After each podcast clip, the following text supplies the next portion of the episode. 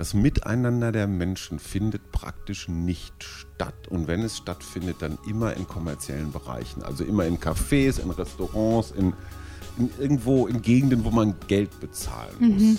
Und Begegnungsorte, die, ich sag mal, kommerzfrei sind, wo sich einfach Menschen was waren das früher? Waren das immer so katholische oder evangelische Jugendheime oder so, so also öffentliche Flächen?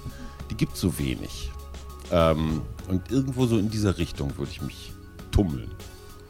Ich würde dich wählen.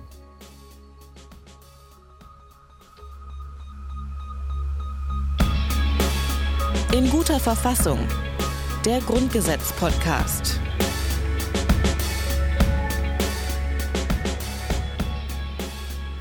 Hallo und herzlich willkommen zu einer neuen Folge vom Grundgesetz-Podcast. Letztes Mal habe ich eine Überraschung angekündigt und ich will das Geheimnis auch gleich lüften. Aber erstmal sage ich Hallo Hajo, du bist auch hier. Ja, ich bin auch hier. Ich erlaube es. Du, du erlaubst es und du hast dir schon, es ist wie ein Vorwurf, liegt vor mir diese Packung Schokokekse die du mitgebracht hast, um deine Unterzuckerungszustände vom letzten Mal. Da will ich einmal nett sein. Ach, die waren für mich? Ja, nicht? Ach, du, du gibst Kekse ab, Rabea gibt Kekse ab. Das ist eine neue Dieser Vorwurf Neuigkeit. hält sich hartnäckig, dass ich alle Kekse essen würde. Naja, wir spielen mal ein Spiel, Hajo. Und ähm, ja. zwar, wenn du dich hier umguckst mhm. in unserer wunderschönen Podcast-Küche, was siehst du denn da? Und liebe Hörer, ich verspreche, es geht jetzt nicht wieder nur um Bücher oder so, sondern was siehst du sonst noch? Es ist eine dritte Person im Raum. Oh Gott! Wie aufregend. Ja, und du hast sie mitgebracht. Mir ja. war gleich klar, dass da, dass ihr euch schon länger kennt und dass da auch auf dieser, auf dieser rechtlichen Ebene was läuft bei euch. Die Schönheit des Paragraphen ist wahrscheinlich das, was euch beide richtig nach vorne bringt. Ihr grinst euch verschwörerisch Vor an. Vor allem des Artikels, den wir heute ja. machen wollen. Aber vielleicht sollten wir jetzt endlich sagen, von wem wir sprechen. Und zwar ist es Alexander Thiele, der zum Beispiel den Weltbestseller Verlustdemokratie geschrieben hat, der bereits in der zweiten Auflage ist. Er lacht bescheiden, aber wir alle wissen, für wissenschaftliche Bücher ist das nicht selbstverständlich. Und Alexander Thiele ist jemand, den wir immer gerne bei uns als Stimme aus dem Off begrüßt haben, weil es war bislang so, Rabea drückte irgendwelche geheimnisvollen Knöpfe und auf einmal kam Alexanders Stimme. Weil du hast ja das gemacht, was so Podcast-Profis immer machen, kompiliert. Ne? Du hast mhm. so mit verschiedenen Menschen geredet und sie dann irgendwie, hast ja. es dann alles so zusammengebaut. Genau. Jetzt ist er zum ersten Mal live hier und versucht seine Begeisterung über unsere heimelige kleine Podcast-Küche zu zügeln. Herzlich willkommen, Alexander. Hallo. Hallo Hajo, hallo Rabea. Ich freue mich wirklich und äh, ich bin wirklich positiv überrascht über diese beeindruckende Podcast-Küche. Mehr verrate ich aber nicht. Ja, nee, das ist unsere viel Privatsphäre. Dazu irgendwie ne? auch gar nicht zu sagen. ähm, aber ich freue mich natürlich auch, dass du da bist. Nicht nur, damit wir hier mal nicht immer nur irgendwie zu zweit sitzen und uns irgendwie Sachen erzählen. Sag doch, dass ich dich langweile. Würde ich niemals sagen. Ich und auch nicht denken. Und auf jeden Fall, ich finde das aus mehreren Gründen gut. Also zum einen, ich habe schon gesagt, weil wir dann nicht mehr hier alleine sind, aber zum anderen auch, dass wir in dieser Küche sind. Weil ich erinnere mich an unsere erste Aufzeichnung, wo wir uns das erste Mal getroffen haben, mhm. so ein mhm. bisschen probemäßig, so ein bisschen aufgezeichnet haben. Und da waren wir noch in deinem alten Büro. Und dann haben wir in so einer Stimmt. winzigen Kammer gesessen, die ungefähr so groß war wie der Tisch jetzt. Das war die Abstellkammer. Genau, und da hätten wir zu dritt überhaupt nicht reingepasst. Die hatte aber den, die, die war aber so schallmäßig. Ja, war okay, am, am ne? dichtesten dran am Studio. Ja. Also je kleiner und je gedämpfter, desto besser. Bücher sollen gut sein für die Akustik, wurde mir mal irgendwann gesagt. Stimmt Bestimmt. Aber auf ja. jeden Fall, zu dritt hätten wir da auf gar keinen Fall reingepasst. Äh, für alle, die ein bisschen Mäuschen spielen wollen. Ich habe damals ein Foto gemacht und mit deiner Erlaubnis würde ich es in unseren Online-Artikel packen. Es war nämlich wirklich ganz schön klein. Ich finde, du solltest heute noch ein Foto machen. Das zeigt einfach, wie unglaublich expansiv dieses ganze Unternehmen ja. in guter alles Verfassung klar. ist. So machen wir es. Und dann kann man alles auf Twitter, auf unserem äh, Online, in unserem Online-Artikel auf detektor.fm kann man das dann alles sehen. Ähm, das heißt, wir lüften das Geheimnis, wie wir hier eigentlich sitzen. Mhm. Und ähm, wir, ich würde sagen, wir fangen jetzt aber auch erstmal ein bisschen an. Wir haben jetzt genug geplaudert. Wir wollen uns heute auch mal äh, mit ein paar Artikeln beschäftigen. Aber bis es soweit ist, will ich noch eine letzte Sache machen. Wir müssen nämlich auch auf unsere letzte Folge zurückblicken. Ja, das machen wir ja immer an dieser Stelle. Ähm, und in der letzten Folge haben wir Artikel 26 behandelt. Äh, da ging es um die Friedenssicherung und um Angriffskriege und was da nicht alles so drunter geregelt ist. Und unsere Verfassungsjuristen war in dem Fall Nele Matz-Lück ähm, und die hat uns zu Artikel 26 Folgendes gesagt. Nein, das ist hier ist ein Krieg unter den Staaten, ein internationaler Konflikt. Es bezieht sich ausdrücklich hier nicht auf die Situation in der Bundesrepublik. Da haben wir die, ähm, die Treue der äh, Bundesländer untereinander und gegenüber dem Bund. Das heißt, hier wären es äh, Fragen von, äh, von Landesverrat oder äh, Hochverrat. Und jetzt blicken wir traditionell auf unsere heutige Folge. Ähm, da geht es um die Länder. Aber bevor wir dann tatsächlich hören, was in diesen Artikeln drinsteht, wir machen heute Artikel 27 und Artikel 28. Ansonsten haben wir immer noch unsere Vorstellung der Juristen. Das macht eigentlich meine Kollegin Isabel Wob. Aber wenn du heute hier bist, willst du dich einfach kurz selber nochmal vorstellen und unseren kleinen Einspieler simulieren? Lieber Rabea, sehr gern, auch wenn meine Stimme nicht ansatzweise äh, so gut rüberkommen wird wie der übliche Einspieler. Äh, aber mein Name ist Alexander Thiele. Ich habe in Göttingen Jura studiert, dort auch promoviert. Habe dann das zweite Staatsexamen in Hamburg und in Brüssel bei der Europäischen Kommission äh, absolviert und dann wieder in Göttingen mich habilitiert und vertrete im Augenblick einen Lehrstuhl für öffentliches Recht ähm, Europa und Völkerrecht an der Universität Hannover in diesem Semester seit dem 1. April und freue mich wirklich sehr, dass ich hier dabei sein darf. Darf ich mal eine Fachfrage stellen? Unbedingt. Man, man, ist doch als Jurist nicht automatisch Verfassungsjurist. Also wie viel, wie viel Anteil Grundgesetz ist so bei der Juristenausbildung dabei? Also bei der Juristenausbildung äh, gehört das öffentliche Recht erstmal ähm, als Teilbereich zum Studium dazu. Wir haben drei Teilbereiche, das öffentliche Recht, das private Recht und das Strafrecht. Und ein Teilbereich wiederum des öffentlichen Rechts ist das Staats- und Verfassungsrecht. Also der Anteil ist eigentlich vergleichsweise klein und das entspricht natürlich auch später der praktischen Erfahrung, die man macht. Die selten, die wenigsten Juristen haben wirklich in der täglichen Praxis was mit dem äh, Staatsrecht die ganze Zeit pausenlos zu tun. Aber du kannst zu jedem Artikel was sagen oder vermittelst zumindest den Eindruck. Ich sagen. vermittle den Eindruck, das zu können, weil ich auch weiß, wo ich es nachlesen kann.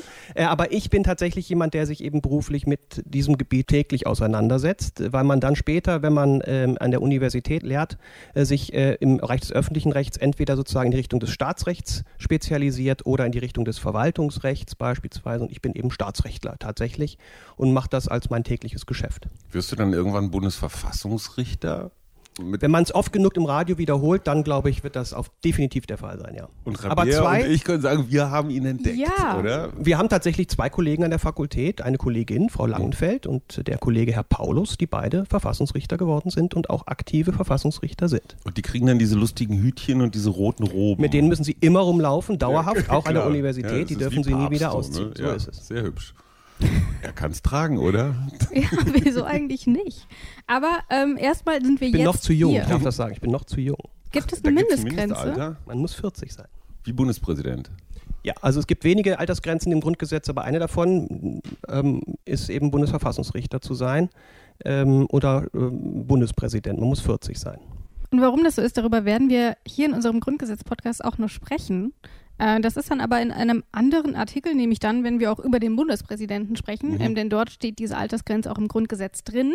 Jetzt aber wollen wir uns erstmal Artikel 27 widmen und ähm, ich gebe zu. da bin ich schon mal gleich raus. Ja, das Problem ist, wir haben uns, ähm, wir haben uns am Bahnhof eben getroffen und sind zusammen hergekommen und haben uns schon ein bisschen darüber unterhalten und ich gebe zu, ja, ich will nicht sagen, dass Artikel 27 langweilig ist, weil dann würde ich alle Hörer jetzt abschrecken, dass sie weiter zuhören. Sag überraschend. Aber er ist schon langweilig. Man, er, er, kommt so unvermittelt daher. Genau, aber vielleicht, vielleicht unterschätzen wir ihn ja auch komplett. Ich glaube, er ist eine Bitch. Genau, okay. Das finde ich aber ein dramatisches Urteil. Aber vielleicht sollten wir erstmal hören. Ja, vielleicht sollten wir erstmal hören, was in Artikel 27 überhaupt drinsteht. Und das hören wir jetzt. Alle deutschen Kauffahrteischiffe bilden eine einheitliche Handelsflotte. Also, wir haben hier Handelsflotte und so. Hajo, ich weiß, du sagst eigentlich immer zu allem irgendwas. Irgendwas mhm. fällt dir immer ein, was du sagen kannst. Was sagst du zur Handelsflotte? ich finde erstens mal das Be den Begriff Kauffahrteischiff ist so in meinem aktiven Wortschatz jetzt nicht so ganz weit vorne. Nicht, ich sage das mindestens einmal täglich. Natürlich. Mhm. Und zwar immer auch in einem total logischen und sinnvollen Zusammenhang. Ja. Ähm, meines Wissens sind deutsche Handelsschiffe oder Schiffe fahren sowieso alle unter so Barbados, Malta oder sonst irgendeiner Exotenflagge aus allen möglichen steuerlichen Gründen. Ähm, Ich vermute, dass es irgendwas mit Krieg zu tun hat oder ähm, den, den kriegerischen Umständen drumherum. Flotte ist ja immer so, hm, vielleicht so ein Verbund. Fahren die dann alle nach Ich habe auch gelesen, dass England die Handelsflotte auch Handelsmarine Bier. heißt. Und ich finde, das klingt dann tatsächlich sehr kriegerisch. Aber was es damit tatsächlich auf sich hat, ob das eine Fragen Rolle spielt, was, genau, wir haben hier unseren Juristen heute mit dabei. Genau. Aber ich möchte erstmal den, die Begrifflichkeiten allgemein kennen und dann können wir ins Detail gehen. Wir haben eben schon Kaufparteischiffe gesagt. Was ist das? Wir haben gesagt, wir benutzen es nicht so häufig. Was fällt darunter? Ja, das ist auch ein Artikel, über den man als Jurastudent natürlich stolpert und den man dann bewusst meistens links liegen lässt. Und er spielt in der Praxis, das werden wir sicherlich noch klären, auch keine sonderlich große Rolle. Der Begriff Kauffahrteischiff ist in der Tat überraschend, ist ein alter Begriff, der, wenn man ihn einfach modern übersetzen würde, nichts anderes heißt als gewerblich genutztes Seeschiff. Also ein Schiff, das ein auf dem Meer fährt, ein, auf dem Meer fährt, genau, ein Kreuzfahrtschiff, Kauffahrteischiff. nee, genau, ist kein, ist kein Kauffahrteischiff, sondern ein, ein Schiff, das auf den Meeren unterwegs ist und äh, gewerbliche Aufgaben, privates Schiff, das gewerbliche Aufgaben übernimmt, äh, keine Binnenschiffe und auch keine hoheitlichen Schiffe, also mit Krieg hat das gar nichts äh, zu tun, sondern genau das Gegenteil, es ist die gewerbliche Schifffahrt. Also diese ganzen Dinger mit den vielen, vielen Containern drauf, das ist ein Kaufparteischiff. Genau. Okay. Was ist mit einem Fischer, Fischereischiff? Ja, wenn das Also gewerblich fährt irgendwie nach Grönland und fängt Hering. Wenn das gewerblich, wenn das ein Gewerbe ist, äh, dann ist das ein solches Schiff, hat, okay. hat auch eine Flagge und Mhm. dann ist es ein, äh, gehört es, wenn es die deutsche Flagge hat, äh, zu dieser einheitlichen Handelsflotte. Du hast eben Handelsflotte gesagt. Was fällt denn dann alles darunter? Wir sehen schon alle Kaufparteischiffe und das heißt, das ist einfach ein Zusammenschluss. Ist das irgendwie was Offizielles oder was verbirgt sich dahinter? Nein, das ist einfach nur die ähm, Bestimmung, dass all diese Schiffe, die dann eben die deutsche Flagge tragen, einheitlich als deutsche Handelsflotte angesehen werden, zu dieser deutschen Handelsflotte gehören. Äh, damit ist gar nicht so viel verbunden. Aber es schließt vor allen Dingen aus, dass es eben die Bundesländer möglicherweise eigene Flotten errichten. Also früher, äh, denken wir mal an Preußen, Ah. es gab keine preußischen Handelsschiffe, das gab es nämlich damals auch schon, äh, Mhm. diese Regelung, sondern es gab nur deutsche äh, Handelsschiffe. Und äh, das, äh, diese Regelung schließt weiterhin aus, dass Niedersachsen auf die Idee kommt zu sagen, wir machen mal eine eigene Beflaggung ja, und machen eigene Schiffe. Aber wo wäre denn eigentlich das Problem, wenn Niedersachsen jetzt sagt, okay, wir machen eigene Schiffe? Naja, ähm, es geht vor allen Dingen erstmal darum, dass, dass wir als äh, völkerrechtliches äh, Subjekt, als deutscher Staat eben nur eine deutsche Staatsangehörigkeit sozusagen haben und nicht unterschiedliche. Und äh, damit äh, sollen also alle diejenigen Flaggenträger, die dem deutschen Staat zugeordnet sind, eben einheitlich nur diese eine Flagge und nur diese einer Rechtsordnung unterfallen. Das heißt aber auch, wichtig ist, um eben zur deutschen Handelsflotte zu hören, ist, dass man unter deutscher Flagge fährt. So ist es. Man muss unter, das steht ja hier auch alle deutschen Kauffahrteischiffe. Das heißt, dieser Artikel regelt nicht selbstständig, wann man jetzt so ein deutsches ähm, Flaggenführungsrecht äh, hat. Das regelt sich, das Flaggenrecht ist das geregelt, Flaggenführungsrecht. Äh, Im Prinzip, wenn man deutscher Nationalität ist und dieses Schiff gehört einem, dann muss man oder kann man, in manchen Fällen muss man dann auch unter deutscher Flagge fahren. Ähm, in anderen Fällen richtet sich es danach, wo man zum Beispiel als Unternehmen seinen Sitz hat. Äh, dann muss man eben auch die deutsche Flagge möglicherweise führen und gehört dann automatisch über Artikel 27 dieser einheitlichen Handelsflotte an. Wenn ich jetzt über ein Handelsschiff verfügen würde, was leider nicht der Fall ist, welchen Vorteil habe ich davon, dass ich zur deutschen Handelsflotte gehöre? Ähm, das ist weniger ein Vorteil oder Nachteil, das ist erstmal eine Frage des, des Rechts, was auf diesem Schiff dann gilt. Also Deutsches du musst dir Recht, überlegen, wenn du sonst, wenn du eben auf den Seemeeren Ja. unterwegs bist, Ja. ja, dann äh, gehört das ja zu keinem Staatsgebiet mehr. Und Ah. äh, wenn man dann eben keine Flagge hätte, dann müsste man ähm, sich überlegen, wenn da jetzt was passiert. Also kann ja alles Mögliche passieren, kann ein Kind geboren werden zum Beispiel. Mhm. Oder es kann Verbrechen geschehen oder sonstige Dinge können dort passieren. Die muss man ja irgendwie rechtlich zuordnen. Äh, und die Flaggenträgereigenschaft eines Schiffes bedeutet einfach nur, man, man nimmt sozusagen das Recht des Landes mit, mit dessen Flagge man fährt. Also Ah, man hat okay. dann beispielsweise das deutsche Strafrecht, das deutsche BGB, der Kapitän hat möglicherweise auch bestimmte Hoheitsrechte, Der darf, der darf zum Beispiel vermählen, der Testament und solche Geschichten. solche Sachen. genau. Weil das eben auf hoher See schwierig ist, äh, da Ja. so einen Standesbeamten zu finden. Oder Klar. es auch schwierig ist, einen Bestatter schnell aufzutreiben, äh, hat er eben beispielsweise bestimmte Befugnisse. Ja. Aber wie ist das denn überhaupt? Du hast eben gesagt, man kann unter deutscher Flagge fahren, man muss aber nicht zwangsläufig. Kann ich mir dann als, als Gewerbetreibender aussuchen, unter welcher Flagge ich fahre und sage, okay, dieses Recht gefällt mir besonders gut, deswegen nehme ich das mit?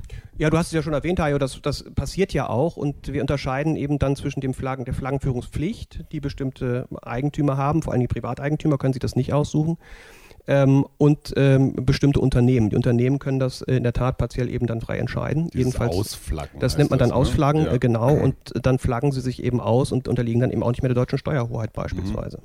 Und das wäre in dem Fall vorteilhaft oder würdest du sagen, dass das deutsche Recht grundsätzlich, also unter deutscher Flagge zu fahren, mehr Vorteile bringt als Naja, Nachteile? als deutscher Verfassungsjurist sage ich natürlich, das ist die Schöpfung, äh, die Krönung der, der, der, der, der Rechtsschöpfung, das deutsche Recht. Nein, aber es muss ja äh, selbst entscheiden, es hat Vor- und, Vor und Nachteile. Ähm, äh, ich mache da keinen Hehl draus, dass ich sage, wenn man das allein aus steuerlichen Gründen äh, macht, dann bin ich da jetzt kein großer Fan von. Aber letztlich, Mhm. wenn die Rechtsordnung das erlaubt, muss ich auch sagen, dann soll man das tun. Ähm, wichtig ist nur, der Artikel 27 hat damit im Kern relativ wenig äh, zu tun. Das regelt eben, wie gesagt, das Völker- und das Flaggenrecht. Äh, und die Konsequenz äh, spricht der 27 nur aus, dann gehört man eben zu dieser einheitlichen Flotte. Das heißt aber, du hast doch gesagt, ähm, dieser Artikel 27 spielt tatsächlich eine eher untergeordnete Rolle, eben weil alles weitere in anderen Gesetzen geregelt ist, oder? Genau, also die ganzen Voraussetzungen, wann man die Flagge, die deutsche Flagge tragen darf, äh, all diese Sachen, die ja eigentlich entscheidend sind, ähm, das bestimmt sich nicht nach 27. Und der 27 sagt eben letztlich eigentlich nur, dass eben die einzelnen Bundesländer nicht auf die Idee kommen könnten, ihre eigene ähm, Flotte zu errichten. Ich höre da auch raus, Hayus Anfangstheorie, dass das irgendwas mit Krieg oder so zu tun hat, äh, es stimmt nicht so. Würde ich jetzt in der Klausur als eher abwegig äh, anmerken. Bislang bin ich mit diesem Ratepunkt immer durchgekommen. Dies ist der erste Artikel, wo es nicht funktioniert. Ich frage mich, wenn ich jetzt Pirat wäre, ich bin ja als großer Asterix-Fan, ne? die Öme, die Öme, ähm, ist das eigentlich ein gutes Zeichen, wenn an so einem Handelsschiff eine deutsche Flagge baumelt? Sagt mir das als Pirat, ey, da gibt's was zu holen? Ähm, schwer zu sagen. Auf jeden Fall wüsste ich als Pirat, wenn ich es angreife, unterliege ich dem deutschen Recht. Also ich meine, das kann ja vielleicht positiv sein. Äh, wir, haben deutsche kein, Knäste vielleicht. wir haben keine Todesstrafe oder so, ich weiß es nicht. Ähm, Im Kern würde ich sagen, lässt sich das empirisch kaum, kaum vorhersagen, was da Okay. jetzt wirklich mitgeführt wird, ob das was Besseres ist. Mhm. Im Zweifel vielleicht sogar eher nicht, weil die meisten Großen machen es ja unter Panama oder so. Und Ja. äh, insofern ähm, wahrscheinlich würde ich als Pirat ähm, wenig darauf geben. Also es ist nicht so der Goldstandard. Es sei denn, man will vielleicht die Flagge haben, die ist ja auch, die kann man ja auch mitnehmen dann. Ja. Ich habe das Gefühl, wir driften so ein Ach, ganz komm. klein bisschen vom Grundgesetz ab. Und deswegen würde ich sagen, ich glaube, wir haben Artikel 27 Erschöpfend. erschöpfend behandelt. Da ist nicht viel mehr rauszuholen. Und deswegen würde ich sagen, wir machen ja in dieser Folge zwei Artikel, nämlich 27 und 28. Und ich habe mir sagen lassen, 28 Nichts ist miteinander zu sehr tun viel wichtiger. Ja, aber irgendwo mussten wir die langweilige 27 ja unterbringen. Also ich war eigentlich auch nur bereit, 27 zu machen, weil ich auch 28 Als machen darf. Denn der ist, der ist wirklich der entscheidende. Das ist ein ganz zentraler Artikel und das ist jetzt auch gar nicht als, als Scherz gemeint. Das ist wirklich ein ganz wichtiger Artikel. Und warum? Ich würde sagen, wir gehen es einfach mal der Reihe nach durch und wir fangen an mit Absatz 1 und da hören wir jetzt erstmal rein, was da eigentlich drin steht. Absatz 1. Die verfassungsmäßige Ordnung in den Ländern muss den Grundsätzen des republikanischen, demokratischen und sozialen Rechtsstaates im Sinne dieses Grundgesetzes entsprechen. In den Ländern, Kreisen und Gemeinden muss das Volk eine Vertretung haben, die aus allgemeinen, unmittelbaren, freien, gleichen und geheimen Wahlen hervorgegangen ist. Bei Wahlen in Kreisen und Gemeinden sind auch Personen, die die Staatsangehörigkeit eines Mitgliedstaates der Europäischen Gemeinschaft besitzen, nach Maßgabe von Recht der Europäischen Gemeinschaft wahlberechtigt und wählbar. In Gemeinden kann an die Stelle einer gewählten Körperschaft die Gemeindeversammlung treten. Das heißt erstmal, die Bedingungen für die Länder sind ja eigentlich gleich wie beim Bund. Wir haben das Sozialstaatsprinzip, da haben wir schon drüber gesprochen, damals mit Philipp Amthor. Wir haben das Demokratieprinzip, wir erinnern uns alle, Hajo, du auch.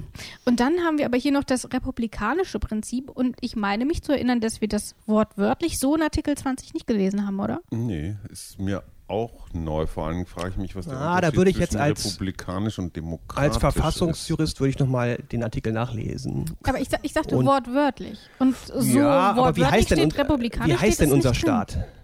Bundesrepublik Deutschland, demokratischer und sozialer Bundesstaat. Republik. Guck mal an. Und das sagt man dann nicht Ja, doppelt, okay. weil das steht da schon einmal drin. Es ist Gott sei Dank vergleichsweise ähm, dürftig im Inhalt des Republikprinzip. Jedenfalls nach der überwiegenden Ansicht in der Staatsrechtswissenschaft, verlangt das Republikprinzip nicht viel mehr, als dass das Staatsoberhaupt wählbar ist. Keine Monarchie ist die Absage an die Monarchie. Das Gegenstück zur hm. Republik ist nicht die Demokratie oder ähm, das Gegenstück zur Monarchie äh, ist nicht die Demokratie oder sowas, was oftmals ja, durch, die, durch die Medien geistert, sondern das Gegenstück von der Monarchie ist die Republik.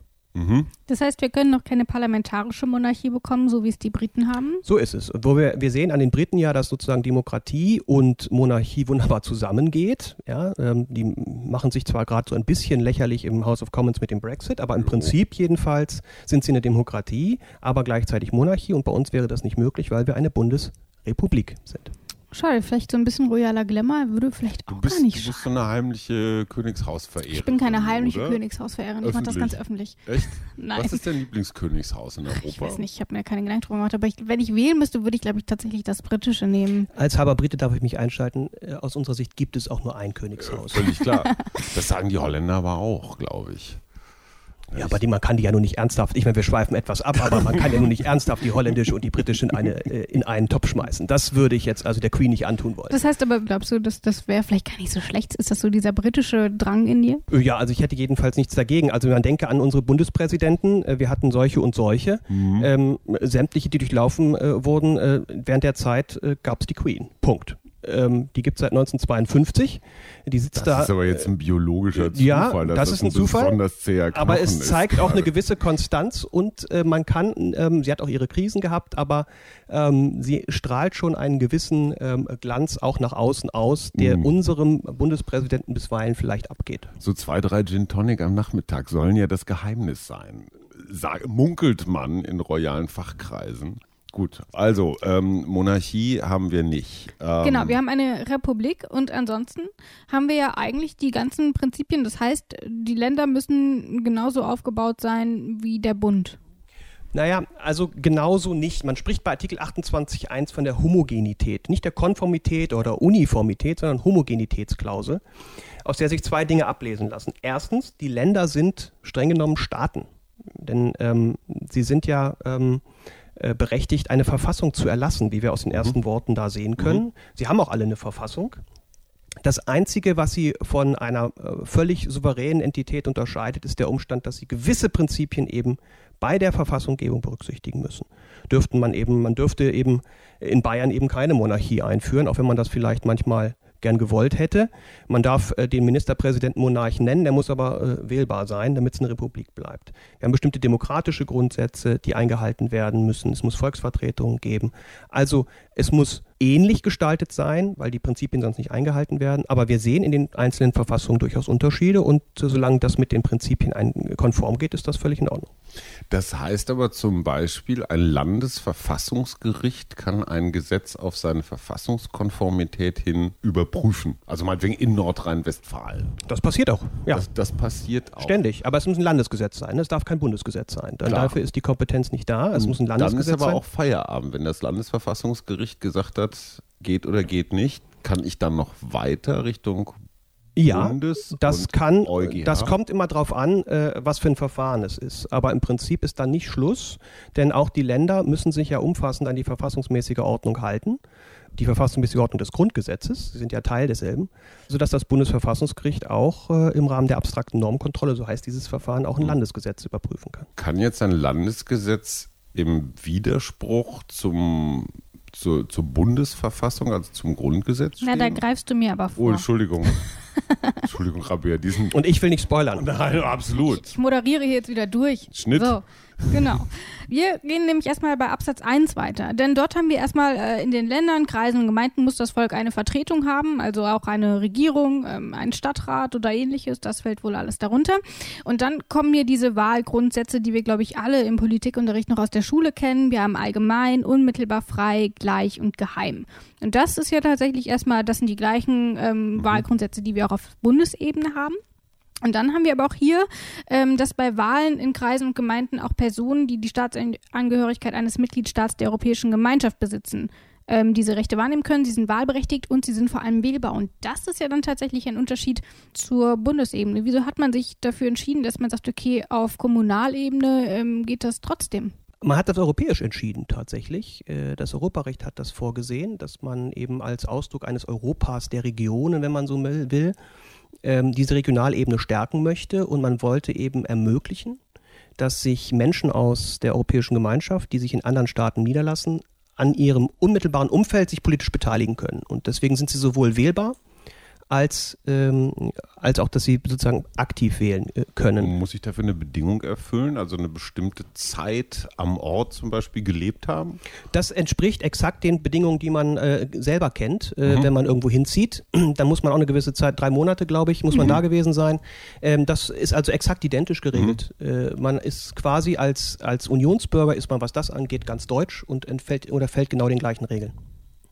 Das heißt auch, wenn ähm, ich zum Beispiel in einem anderen EU-Land ein Mindestwahlalter von 21 Jahren hätte, äh, dürfte ich in Deutschland trotzdem ab 18 wählen. Also da wird es dann nicht irgendwie unterschiedlich Genau, es, es, hängt nicht von irgendeinem Wahlrecht ab, das man möglicherweise woanders hat, sondern man bekommt hier originär dieses Wahlrecht mhm. äh, aufgrund seines Status als Unionsbürger. Die Voraussetzung ist, dass man die Staatsangehörigkeit besitzt. Und das war übrigens, ähm, das ist auf Verfassungsebene hier geregelt, weil das gar nicht so einfach ist, äh, denn eigentlich geht ja alle Staatsgewalt vom deutschen Volk aus. Mhm. Ähm, das äh, habt ihr ja schon besprochen mhm. in Artikel 20. Ähm, und äh, zum Ausländerwahlrecht hat das Bundesverfassungsgericht auch mal gesagt, das geht nicht. Äh, Schleswig-Holstein wollte das mal einführen, einfach so, also sozusagen auch Ausländer, die die vor Ort Jetzt auf leben. Auf Landesebene. Auf Landesebene mhm. wollte das einführen. Äh, hier geht es ja auch um die Landesebene. Mhm. Und da das Bundesverfassungsgericht damals so, das geht nicht. Äh, mhm. Denn das würde mit diesem Artikel 20 eben kollidieren. Ähm, jetzt haben wir es für die Europäische Union eingeführt, wo man sagt, wieso geht das denn da jetzt plötzlich? Und die Antwort ist, äh, ist gar nicht so einfach. Also ähm, es geht äh, wahrscheinlich deswegen, weil man sozusagen die Reziprozität ge gewahrt hat. Die anderen Länder machen das ja auch. Ah, okay. Das heißt, Wenn ich das unter einem ganz großen Strich genau. kommst du auf so eine Art unentschieden. Weil wenn die Deutschen in Spanien wählen, die können das auch und die Spanier in Deutschland und dann alle so hin und her dann und es am Ende in Anführungsstrichen äh, um eine Ebene geht, die eben nicht ganz weit oben steht. Also für einen Bund wäre das wahrscheinlich schwierig, das, das zu machen. Aber für die Gemeinden kann man das gut begründen. Äh, da geht es ja um das sozusagen vor Ort sein und äh, die, mhm. dieses Einsetzen für die Gemeinschaft. Sodass verfassungsrechtlich im Ergebnis das wohl äh, geht. Äh, jedenfalls nicht gegen 79.3 verstößt, aber auch den Artikel, da möchte ich nichts vorgreifen. Aber wieso hat man sich denn dann nur für die Landesebene und die Kommunalebene und alles, was so darunter liegt, entschieden und nicht zum Beispiel auch bei der ähm, Bundestags Bundestagswahl. Also da auch dort ist ja eine gewisse politische Partizipation durchaus vorhanden oder sogar ein großes Maß davon. Äh, ist ganz einfach, das war politisch nicht, nicht gewollt auf der europäischen Ebene. Das würde nämlich bedeuten, dass eben die Franzosen akzeptieren müssten, dass die Deutschen den Präsidenten mitwählen. Also das machen die nicht mit. Und das ist, glaube ich, auch richtig so. Äh, ich glaube, wir hätten auch Probleme damit, wenn, wenn der Deutsche Bundestag und dann auch die Bundeskanzlerin oder der Bundeskanzler quasi zum großen Teil von äh, Mitbürgern gewählt wird, die also nicht die deutsche Staatsangehörigkeit hätten. Da hätten wir, glaube ich, schon, das wäre schwer vermittelbar. Äh, Hajo skeptisch, vielleicht für dich nicht, aber für viele wäre das, glaube ich, ein Problem und gerade den, den französischen Präsidenten, also das, das war jedenfalls politisch einfach auch nicht durchsetzbar. Ist das Idee. vielleicht auch so ein bisschen was, wir wollen uns vor, vor Manipulation aus anderen Staaten schützen? manchmal kommt ja diese Frage auf, warum darf nicht einfach jeder wählen? Was soll das mit dieser Staatsangehörigkeit? Und äh, ich vergleiche das dann immer mit, ähm, mit, dem, mit dem Sportclub um die Ecke. Ja? Also da würde man auch nicht auf die Idee kommen, jemand, der nicht Vereinsmitglied ist, mhm. zu sagen, du darfst den Vorstand mitwählen. Äh, und wenn es dann aber an die Pflichten geht, ne, also mhm. Rasenmähen äh, und so weiter, ähm, dann können natürlich nur die Vereinsmitglieder rangezogen mhm. werden. Und nun wird man, sagen sich die Leute, ja, dann wählen wir einen knallharten Vorstand mit, der mal so richtig durchsetzt. Und wenn es dann aber hart auf hart kommt, dann gehen wir wieder. Ne? Dann haben wir keine Lust, dann machen wir nicht mit. So ist das sozusagen, so ist die Idee eigentlich der Staatsangehörigkeit und der Kopplung mit dem Wahlrecht. Ne? Man ist auf Gedeih und Verderb, nämlich als Staatsangehöriger eigentlich seinem Land ausgeliefert. In der Union kennen wir das nicht so, mhm. weil wir mhm. denken, wir können ja woanders hin. Aber wenn wir jetzt mal zurückdenken, bevor es die Europäische Union gab, du hast keinen Anspruch darauf, in ein anderes Land zu kommen oder so, äh, um irgendwie Zuflucht zu suchen ähm, du bist dann auf das Wohlwollen dieses Landes angewiesen. Wenn jetzt also aber jemand herkommt, der wieder zurück kann in sein Land mhm. und dann einfach sozusagen so mitwählt und alles mitbestimmt und sobald es nicht mehr passt, sagt er, ach, was ist jetzt mir zu hart jetzt mit Erdogan, ich gehe jetzt wieder. Ja. Ähm, dann würden wir sehen, das ist irgendwie nicht gut. Das ist ja auch die Kritik an der doppelten Staatsbürgerschaft. Ne? Dieses, ich sag mal, Cherry-Picking. Wenn ich Bock habe, äh, steuerliche Vorteile auszunutzen, dann tue ich das. Wenn ich keinen Bock habe, meinetwegen den Wehrdienst abzuleisten, dann bin ich auf einmal der andere. So ist es. Es ist ein Loyalitätskonflikt, in dem man einerseits kommen kann, andererseits ja. auch, ein, auch ein Rosinenpicken, was daraus entsteht. Ist einfach schwierig. Ähm, wir sehen das eben nur meistens nicht, weil wir oftmals diese Pflichten, die mit einer Staatsangehörigkeit einhergehen, mhm. vielleicht oder auch dem Druck, der mit äh, ein, einhergehen kann, äh, nicht so oft oft ausgesetzt sind, aber denkt man ganz banal, also Wahlhelfer eingeordnet werden als Wahlhelfer oder sowas, das müssen die Ausländer auch nicht. Ne? Das ist, äh, können nur Deutsche. Und äh, das ist so ein Punkt, wo man denkt, okay. Auch bei Kommunalwahlen. Ja, bei Kommunalwahlen jetzt wiederum Da sind, ja, alle, schon, sind ne? ja dann alle wahlberechtigt, Genau, da- deswegen können die da auch herangezogen werden. Aber äh, bei der Bundestagswahl etwa oder Mhm. bei anderen Pflichten oder wenn es um Katastrophenschutz geht und so weiter, da- das ist eben eine Pflicht, die aus der Staatsangehörigkeit erwächst. Es Aber- gibt dieses amerikanische Prinzip ganz kurz, no representation without taxation oder umgekehrt. Das Umgekehrt, heißt, ja. der, der Steuern zahlt, hat automatisch damit quasi ein Mitspracherecht erworben.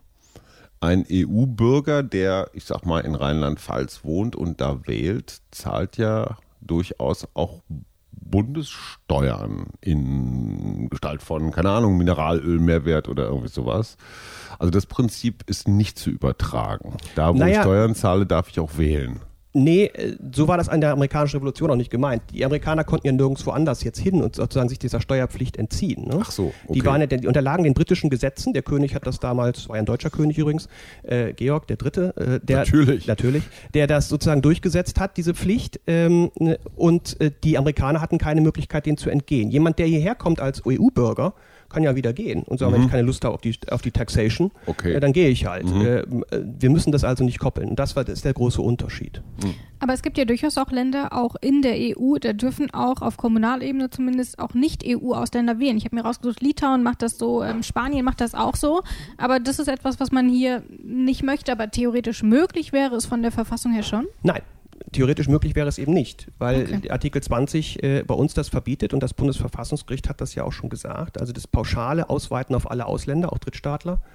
Ähm, das geht nicht. Und wir sehen übrigens die Konsequenz mit dem Brexit jetzt. Es gibt zum Beispiel in, Nordrhein- in Schleswig-Holstein einen schottischen Bürgermeister, ähm, dem bereits mitgeteilt worden ist. Äh, Das war's, ne? Eigentlich am 29. endet Ja. das. Jetzt hat er nochmal eine Extension gekriegt bis zum 12. und Mhm. ansonsten ist Ende. Ja? Und wir haben auch andere Mandatsträger im- Stadtrat sitzen, Briten, äh, ist vorbei. Die sind raus. Okay, krass. Das sind so Kollater Kollateralschäden, die wir alle gar nicht so richtig mitbedacht haben. Ne? Und das, was du ja eigentlich willst, nämlich dass Bürger mitmachen, machst du kaputt durch diesen bekloppten Der Gut, Verrückte, aber das dürften wahrscheinlich darf. auch ähm, nur eine geringe Anzahl von Fällen dann tatsächlich Das sind sein, nur geringe, aber die, sind, die sind, Aber zeigen sozusagen die trotzdem. Abstrusität dieser Brexit-Entscheidung, denn Ja. dieser Schotte ist, äh, glaube ich, seit elf oder zwölf Jahren da schon Bürgermeister, seit 25 oder 30 Jahren da vor Ort Mhm. Ja, und musste sich beliebt, jetzt ne? registrieren Ja, lassen, Ja. weil er ja eine Aufenthaltsgenehmigung braucht. Verrückt.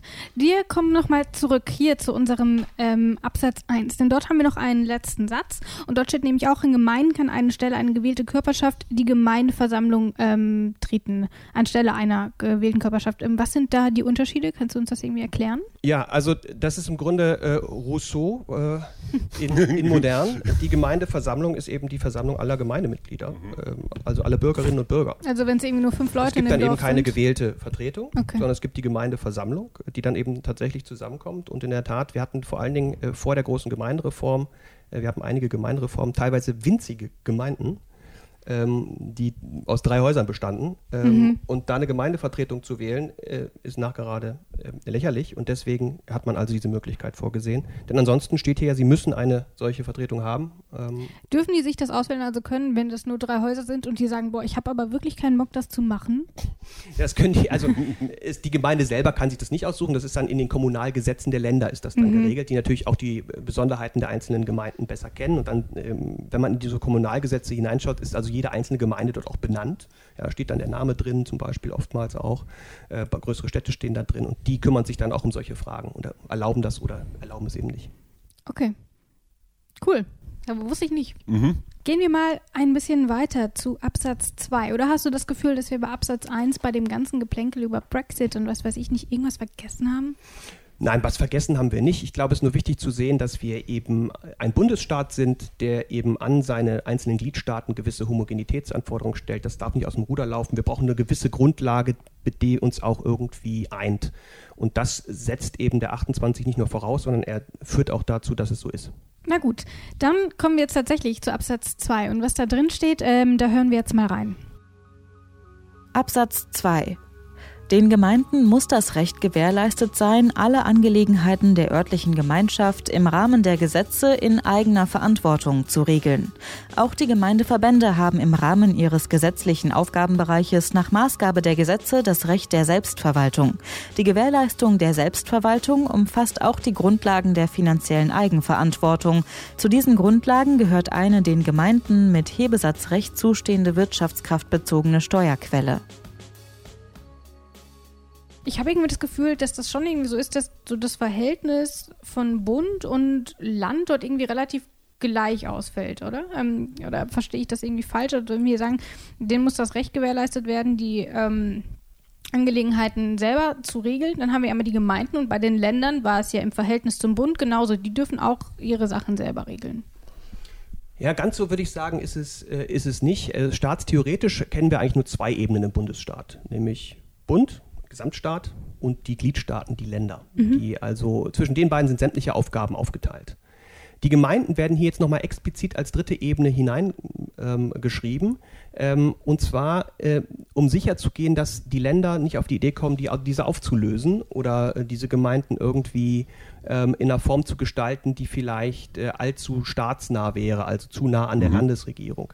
Stattdessen sagt eben äh, der 28.2, dass es nicht nur, dass es Gemeinden geben muss in den Ländern, sondern auch, dass die das Recht haben müssen, ihre örtlichen Aufgaben selber zu regeln. Das ist also eine Aufgabe, die das Land nicht einfach übernehmen darf, sondern diese Aufgaben bleiben dann zwingend bei den Gemeinden. Bin ich da mit meinem Lieblingsfremdwort Subsidiarität äh, an der richtigen Stelle? Absolut. Das ist im Grunde ähm, die katholische Soziallehre, die hier äh, sich mhm. voll durchschlägt, ja, und die Subsidiarität zum Ausdruck bringt, aber eben nicht nur, weil man sagt, es ist doch nett, sondern auch, weil das eine Form der Gewaltenteilung natürlich ist. Man will eben auch nicht, dass der Staat, in dem Fall die Länder, allzu sehr in die regionale äh, Ebene mit hineinpfuschen, auch wenn man sagt, es ist eben besser, wenn verschiedene Ebenen das auch machen. Ähm, und natürlich, es kommt hinzu, dass gerade die örtlichen Angelegenheiten eben auch äh, am besten durch die geregelt werden, dass der Subsidiaritätsgedanke, die auch vor Ort sind. Also das, was ich auf der unteren Ebene regeln kann, das soll ich, das darf ich nicht nur, sondern soll das gefälligst auch da regeln. Also das ist nicht nur das Recht, sondern auch die Pflicht, Richtig, den äh, Gemeinden. Den Blumenkübel jetzt nicht von der Landesregierung äh, in seiner Größe, Form und Farbe gestalten zu Genau, und das ist eben, äh, diese Kompetenzen verbleiben dann eben bei der in 28 Absatz 1 wiederum genannten mhm. Gemeindevertretung. Die hat dann eben die sogenannten Selbstverwaltungsrechte. Äh, und da gehört ganz schön viel dazu. Mhm. Also ähm, da geht es um Planungsrechte, da geht es um Finanzhoheitsrecht, mhm. aber insbesondere das Baurecht ist ein klassisches Gebiet, was den Gemeinden obliegt. Also die Bebauungspläne, wie soll die Gemeinde gestaltet werden, wie wollen wir, stellen wir uns die Zukunft vor, soll hier ein Park hin oder nicht? Wollen wir da jetzt ein mhm. Wohngebiet draus machen? Das sind Kompetenzen und Zuständigkeiten, die kann das Land nicht an sich ziehen. Aber ist es notwendig, dass es eine Absprache dann gibt, ähm, also dass dort eine gewisse Form der Kommunikation herrscht. Das haben wir häufig, dass die Länder manche Dinge nur in Absprache mit dem Bund machen dürfen, ähm, etc. Ist das hier auch ähm, etwas, was durchaus vorgesehen ist oder sind die Kommunen da wesentlich freier? die sind schon wesentlich freier, aber sie handeln natürlich äh, schon aus eigenem Interesse nicht im luftleeren Raum. Also gerade im Planungsbereich gibt es natürlich auch noch darüber geordnete Landespläne und Bundesraumordnungspläne. Die sind allerdings sehr vage und sehr grob gestrickt. Und äh, die Ausfüllung obliegt eben dann wirklich den Gemeinden. Und wenn, dann, wenn die Gemeinde sagt, wir wollen hier kein Baugebiet draus machen, dann kann das Land da auch nichts machen. Das ist, so ist das dann. Ähm, das ist dann eben, äh, sehen wir auch immer wieder, wenn es zum Beispiel darum geht, äh, wenn Autobahnen geplant werden mhm. und ähnliches. Da sind die Gemeinden im Spiel. Und im schlimmsten Fall muss das dann eben zu Artikel 14 gehen. Da müssen wir dann Herrn Gysi fragen, glaube ich, äh, der damals genau, Artikel, der 14 Artikel 14 Äh, und dann geht es um die Enteignung. Ja. Ja, dann müssen die Gemeinden enteignet werden. Beziehungsweise sie lassen sich das dann teuer abkaufen ne, und kriegen dafür dann ein Spaßbad oder so für die drei Kilometer Autobahn. Aber dürfen Gemeinden denn auch enteignen, eigenmächtig? Gemeinden dürfen, sind Teil des Staates und haben auch Möglichkeiten zu enteignen, aber das passiert natürlich recht selten. Okay als Medienvertreter muss ich mal selbstkritisch einwerfen, dass wir Journalisten ja doch einen sehr, sehr ich sag mal, Bundesfokus haben und immer nur nach Berlin gucken, ins Kanzleramt und zu den Ministerien und von da aus dann nach Brüssel und Washington und Moskau und weiß der Geier wohin. Ähm, das, was für mich und mein Leben und meine Familie und mein Umfeld viel, viel, viel, viel wichtiger ist als jetzt, ich sag mal, der Verteidigungshaushalt, ja. ne, ist das, was in meinem Stadt- oder Gemeinderat passiert die entscheiden über meine Lebensqualität sehr viel mehr als die, keine Ahnung, von der Lions, Marsens, Altmaiers und wie sie alle heißen. Ist, ein- ist ein komisches Missverhältnis, ne, was so den, den Blickwinkel angeht. Absolut. Die kommunale Ebene wird völlig unterschätzt und ähm, sie wird vor allen Dingen auch dahingehend unterschätzt, dass wir ähm, alle uns angewöhnt haben, so Kommunalpolitiker so ein bisschen zu belächeln. Genau. Die gelten immer so ein Stück weit als äh, Immer so dritte ein Liga, bisschen, ne? ein bisschen durchgeknallt, Ja. ein bisschen seltsam und unter uns meistens sitzen da auch immer so die Leute, die man noch aus der Schule kannte, die man selber schon ein bisschen komisch fand. Ähm, die Mhm. Die sind man dann, nie zu den coolen Partys eingeladen so hat. ist es. Die sitzen ja. dann auch dann im Kommunalrat, weil der eben auch nicht so als cool gilt und so. Ähm, und das ist aber etwas, an dem wir so arbeiten müssen. Es spiegelt sich übrigens auch in der Art und Weise, wie sie beispielsweise entlohnt werden. Mhm. Ähm, mein Vater, der jetzt auch zuhören wird, bestimmt, äh, schöne Grüße, äh, Jürgen, ähm, der sitzt zum Beispiel auch mittlerweile jetzt als Rentner, typische, typische Karriere, Mhm. Klar. war Schulleiter und ist dann sozusagen, hat gesagt, jetzt habe ich Zeit, jetzt gehe ich in die Politik. Mal aufmischen. Wir, genau, und das macht er auch. Er ist, er ist äh, in einer Zweimann-Opposition und mischt den Laden richtig auf. ähm, aber äh, im Prinzip ist das eben typisch, dass man eben selten dort zum Beispiel eine junge Generation findet, die irgendwie berufstätig noch ist und diese Interessen dann auch einbringt. Es sind entweder ganz junge, die noch so zur Schule gehen so ein bisschen und dann irgendwie den Sprung schnell in die Landespolitik machen, oder es sind so die Rentner, die, die irgendwie jetzt die Zeit haben. Und so solche, diese Interessen werden dann da auch vertreten. Da darf Aber man sich sind ja keine auch Illusionen. Es sind ne? Es Feierabendparlamente eine oft Kostenerstattung, so eine eine Aufwandsentschädigung. lächerliche Aufwandsentschädigung. Eben, genau. ähm, ich habe in meinem Buch, du hast es ja freundlicherweise erwähnt vorhin, mal vorgeschlagen, warum, warum Verlustdemokratie So von Alexander Thiele in der zweiten Auflage bei Mohr und Siebeck erschienen. Vielen Dank, Hajo. Äh, Im Prinzip jedenfalls ist das aber genauso ein wichtiger Punkt, dass wir diese Kommunalebene vielleicht dann auch mal wieder mehr respektieren, indem wir Mhm. das besser entlohnen. Ähm, weil wir in, in der Gesellschaft eben Wertschätzung auch durch Geld ausdrücken. So das kann man gut oder schlecht finden, aber das ist so. Und die bekommen praktisch nichts, müssen ganz viel Zeit aufwenden. Es können nur Rentner machen im Kern, Mhm. die diese Zeit haben. Warum zahlen wir denen nicht 2000 Euro im Monat? Weil Und wir es plötzlich. nicht haben. Na, ah, ich glaube schon, aber- haben aber wollen. Da würde ich direkt mal nachfragen, können das die Gemeinden selber entscheiden, wie viel sie zahlen oder ist das irgendwo festgelegt? In, also klar, die haben ihre Satzungen, aber darf da jeder selber drüber entscheiden und wer stimmt das ab? Im Prinzip sind das, sind das dann äh, gesetzliche Regeln vom Landesgesetzgeber, der also da Okay. bestimmte Regelungen vorsieht. ne? Ja, das ist auch ein Aspekt, ähm, da also werden wir auch nochmal bei. für die Kommunalpolitik. Also Bin ich ja absolut, es ist vor allen. Dingen etwas, wenn man, wenn man über Demokratieverdrossenheit, Politikverdrossenheit äh, spricht, dann regen sich immer alle über Merkel auf. Äh, in Wirklichkeit hast du es ganz richtig gesagt. Ob der Kindergarten aufhat oder ob der schließt, das beschließt der Rat. Ob die Schu ob es noch eine weitere Schule geben soll, ist der Landkreis in der Regel beteiligt oder der Rat. Wie die Umgehungsstraße äh, gebaut wird, das macht die Gemeinde und nicht irgendwie Angie persönlich. Äh, all diese Dinge, die ich täglich erlebe, gibt es einen Bäcker, gibt es keinen Bäcker, das sind alles Fragen, die mich eigentlich, was die Lebensqualität angeht, tangieren und wo ich mich einfach im Rat engagieren müsste. Aber dazu müssen die Bedingungen auch stimmen. Ich finde es ganz interessant, ähm, dass wir da gerade drüber sprechen, weil auch in Artikel 30 wird es nochmal darum gehen. Ähm, dort werden nämlich die Hoheitsrechte der Länder nochmal genau geklärt und da sprechen wir mit Günter Grings, ähm, einem CDU-Bundestagsabgeordneten und ähm, der lebt quasi von der Bundespolitik und sagt trotzdem, dass Kommunalpolitik irgendwie, dass da so ein Missverständnis auch bei den Bürgern herrscht. Also auch dort ähm, wird Naja, das bei den sicherlich nochmal Thema. selber doch auch. Das ist doch der klassische Aufstiegskorridor. Du fängst in der Kommunalpolitik an und machst dann die Ochsentour zu den Kaninchenzüchtern und Schützenvereinen und, und, und. Aber das Ziel ist es doch wie im Fußball auch. Du willst in die Bundesliga. Und Bundesliga heißt immer Bundestag. Da wird besser bezahlt, da kriegst du mehr Medienaufmerksamkeit, da darfst du vielleicht auch mal deine Kartoffel in die Tagesschau halten oder so. Und alle sagen, "Wow, das ist ja toll. Und du bist nicht nur im, im, im Lokalanzeiger da Ja. mit deiner Umgehungsstraße oder sowas. Also die Belohnungsmechanismen funktionieren natürlich, funktionieren auch in die Politik so ein bisschen kontraproduktiv rein. Brauchen wir so ein, ich meine, wir haben jetzt schon die Wehrpflicht abgeschafft, Alexander. Brauchen wir nicht sowas wie ein, ein freiwilliges Dienstjahr in der Kommunalpolitik? Ob es unbedingt in der, äh, der Kommunalpolitik sein müsste, äh, weiß ich nicht. Ich spreche mich in der Tat in meinem neuen Buch auch für eine Dienstpflicht aus, eine allgemeine Dienstpflicht, um die Zusammengehörigkeit äh, insgesamt zu schärfen. Übrigens auch für Neuankömmlinge. Warum sollen nicht auch Flüchtlinge das machen, wenn die herkommen? Mhm. Klar. Auch gleich das Jahr, zack, Also dran. kann auch Rotes Kreuz sein. Alles, oder, genau. Ähm, ja. Ich glaube einfach, dass es wichtig ist, dass das auch medial, und du bist ja nun Medienvertreter im weitesten Sinne, äh, das eben auch wieder stärker in, die, in das Bewusstsein rücken, äh, dass man, dass Demokratie da unten anfängt und dass mein tägliches Leben da unten gestaltet wird. Und genau wie du es sagst, der Verteidigungshaushalt geht jetzt hoch oder runter, 2% Ziel ja oder nein. Äh, viel spüren werden wir davon, äh, ehrlich gesagt, äh, privat wahrscheinlich äh, nicht.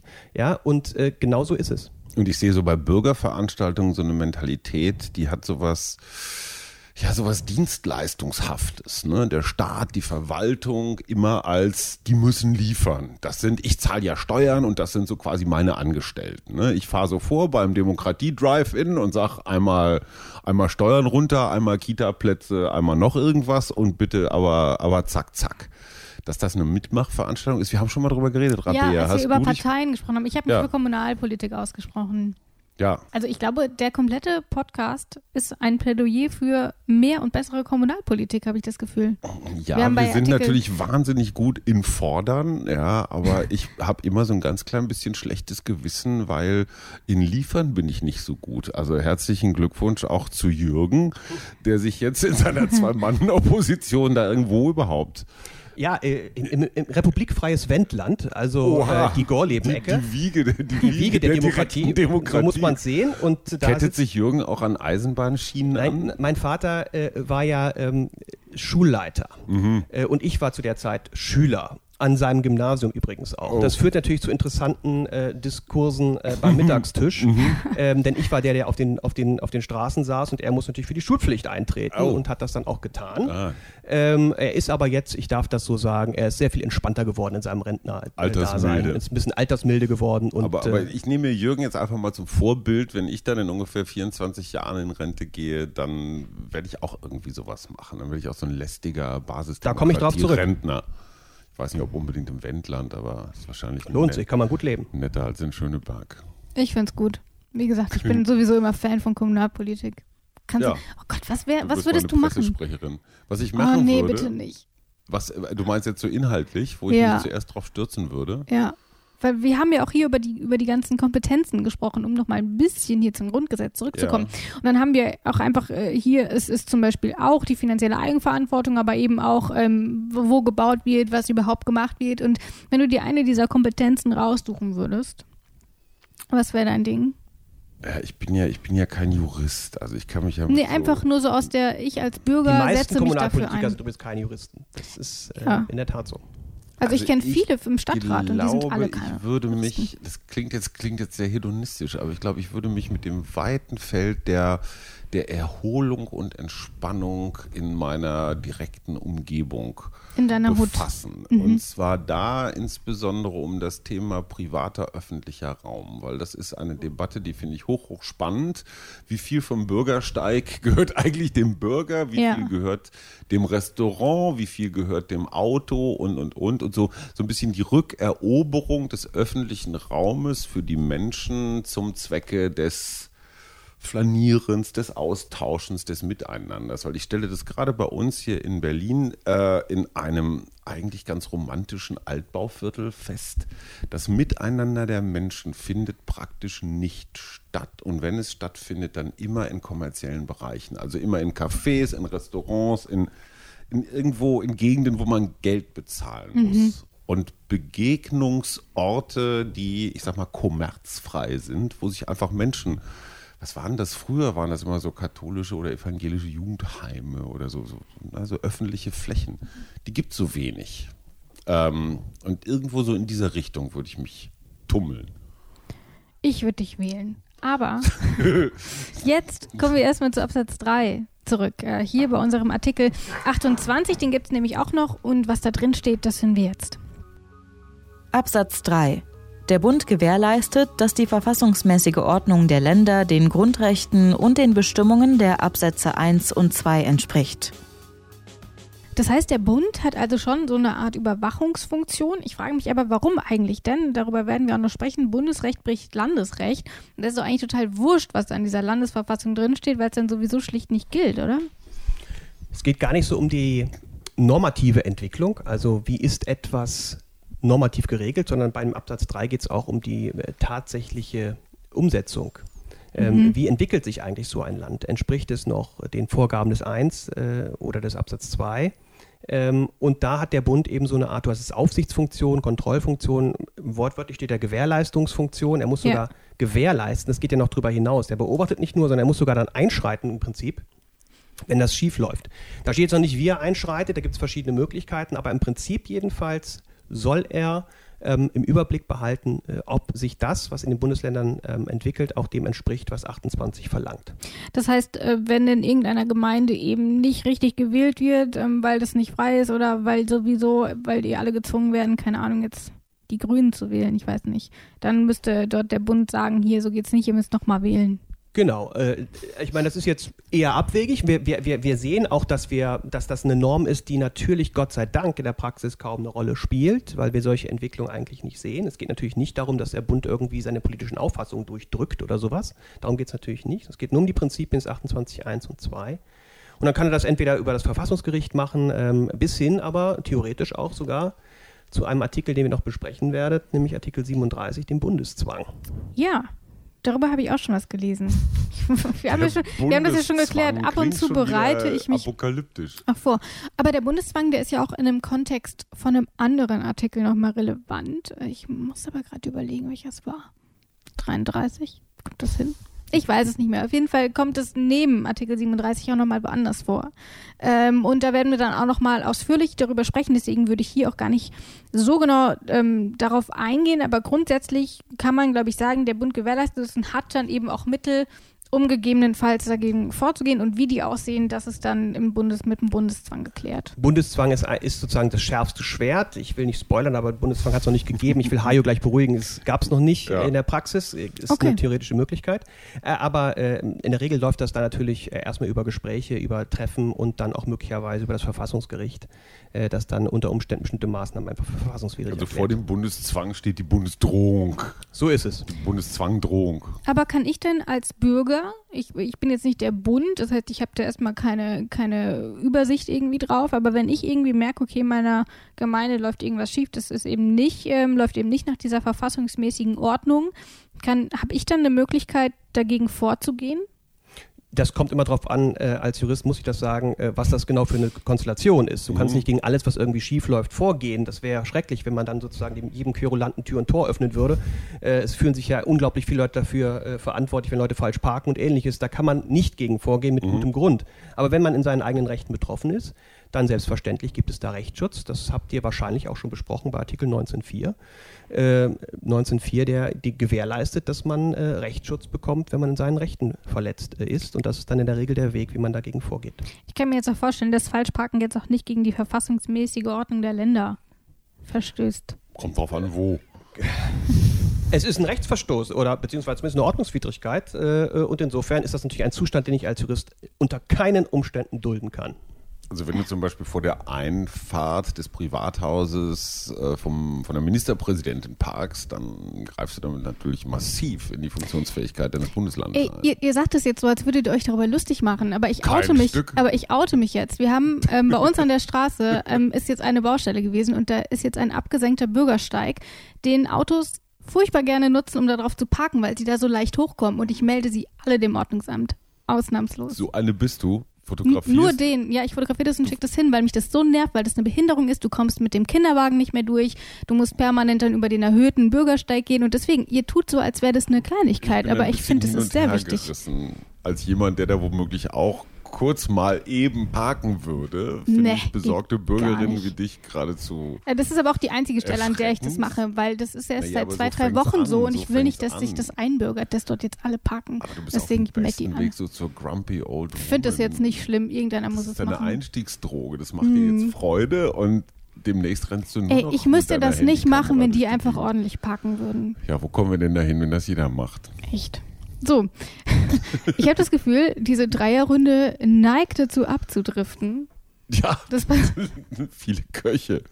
Genau, und deswegen, aber ich glaube, wir haben jetzt tatsächlich Artikel 28 und auch 27, den wir deutlich kürzer behandelt haben, eigentlich soweit durch. Oder ist dir irgendwie noch was aufgefallen? Möchtest du was loswerden zu Artikel 28? Nein, bis auf den Appell, geht in die Kommunalpolitik. Ja, mach den Gut, Jürgen. ich glaube, das können wir alles unterschreiben. Super, äh, dann würde ich sagen, wir blicken natürlich wie immer noch einmal in unsere kommende Folge, denn dort sprechen wir, ähm, man kann es schon an, über Artikel 29. Und ähm, Haie, du hast das vor dir liegen, möchtest du uns verraten, worum es geht? Neugliederung des Bundesgebietes. Das Bundesgebiet kann neu gegliedert werden, um zu gewährleisten, dass die Länder nach Größe und Leistungsfähigkeit die ihnen obliegenden Aufgaben wirksam erfüllen können. Neuordnung, Bundesgebiet. Ähm, da fällt mir sowas ein wie Berlin und Brandenburg. Könnte Yep. man ja mal. Ich bin so dankbar, dass du nicht Bremen und Fusionieren. Mir das, weil äh, die sind ja wohl ziemlich allergisch drauf, wie ich gelernt habe. Ja, aber alle. Ich glaube, das ist so ein bisschen so wie Mallorca als 17. Bundesland. Darüber können wir in 100 Jahren noch reden und das wird nie passieren. Ja. Das Saarland braucht auch kein Mensch. Entschuldigung, Frau Kramp-Karrenbauer, Herr Altmaier, Herr Maas und äh, Herr Lafontaine und all die anderen, die daherkommen aus diesem Bundesland. Das sind zwei Berliner Bezirke. Also Schöneberg-Tempelhof und Pankow zusammen sind einmal Saarland, jetzt rein mengenmäßig. Ach, du rennst da bei mir als Pfälzerin offene Türen ein, also wir könnten auch auf Saarland verzichten. Ja, aber Darf man das Rheinland-Pfalz sagen? braucht man auch nicht. Das könnte man mit Hessen Was? und Saarland zu einem ordentlichen. Warst du schon mal in Rheinland-Pfalz, weißt wie schön es bei uns ist? Ja, schön ist es überall, aber das ist doch kein Grund für ein eigenes Bundesland. Dann Hm. müsste man Westfalen sofort zu einem eigenen Bundesland machen. So oder so, ich habe ich hab das Gefühl, da gibt es viel Diskussionsbedarf. Siehst, ja. ähm, und tatsächlich gibt es ähm, mehrere Ideen, wie man äh, das deutsche Bundesgebiet neu strukturieren könnte. Wir werden in der kommenden Folge darüber sprechen. Und zwar ist es in dem Fall Brigitte Zypries, die uns dabei unterstützt. Die frühere Bundesjustizministerin. genau, und die hast du uns auch ans Herz gelegt, ne? Du hast gesagt, Ja, ach komm, die kenn macht das schon Die mit. kenne ich schon ganz lange noch aus der, aus der Zeit, als Gerhard Schröder noch Ministerpräsident in Niedersachsen war. Die Oh, okay. Älteren erinnern sich. Auch da warst du noch gar nicht geboren wahrscheinlich. Kann gut Und hinkommen. Brigitte Zypris ist eine von diesen, ähm, von diesen Menschen, vor denen ich einen Heidenrespekt habe, weil die immer relativ unprätentiös ganz ordentlich und zuverlässig ihren Job gemacht hat. Also egal, ob man das jetzt alles teilt, aber die, die ist auch, ich weiß nicht, ob das auch so eine Frauengeschichte ist, so eine Generationen äh, äh, ähm, Nummer, die ist, die ist Juristin, die ist Verwaltungsexpertin, die macht auch immer so Dinge, die nicht so im Glamour-Bereich angesiedelt sind, sondern die, die, die wuselt sich halt gern auch mal durch so Paragraphen und Regelungen durch. Und das sind genau die Menschen, die so ein Staatswesen echt dringend braucht. Da fällt mir direkt Frau Leuthäuser-Schnarrenberger ein, die das So. so ähnlich sozusagen von der FDP-Seite gemacht hat. Genau, das sind so, bei Fußball würde man sagen, so die Wasserträger, ne? die die langen Wege durchs Mittelfeld gehen, weder vorne äh, Ruhm Einheim sind fürs Stürmen, noch hinten die tollen Paraden machen, Ja. sondern einfach die, die, die so funktionieren. Genau, und du hast gesagt, hier frag doch mal die Brigitte an. Ich habe das getan, ich habe Frau Zypris angefragt und sie hat ja gesagt und deswegen ist sie dann das erste Mal ähm, mit Artikel 29 mit dabei. Ich kann schon verraten, sie hat ähm, nicht nur Artikel 29 übernommen, sondern wir werden sie auch nochmal in diesem Podcast hören, aber eben jetzt erstmal bei Artikel 29. Das wird dann unsere nächste Folge und damit, ich verabschiede mich. Es hat furchtbar viel Spaß gemacht. Ja, Ähm, top. Ich bin jetzt schon ein bisschen traurig, dass wir die nächsten Folgen wieder nur zu zweit aufzeichnen. Also nicht, dass ich mich nicht auch freue, mit dir aufzuzeichnen. Zu spät. Aber irgendwie, Ja, das mit den Komplimenten üben wir noch. Ich sage auf jeden Fall vielen, vielen Dank, Alexander Thiele, dass du ähm, extra hier in unsere wunderschöne kleine Podcast-Küche gekommen bist, um mit uns Artikel 27 und 28 aufzuzeichnen. Es hat sehr viel Freude bereitet. Es ist mir auch eine Ehre, dass ein, ein international renommierter Top-Jurist sich in so eine, in so eine kleine, lausige Küche reinquetscht. Lausig. Naja, so. Also, Ich sage einfach mal Dankeschön, dass ich dabei sein durfte und freue mich, äh, wie ihr das jetzt zusammenschneidet. Da bin ich sehr gespannt. Ein ja, das darf ja ich machen. Vielen Dank. Und tschüss. Tschüss. Tschüss. In guter Verfassung. Der Grundgesetz-Podcast.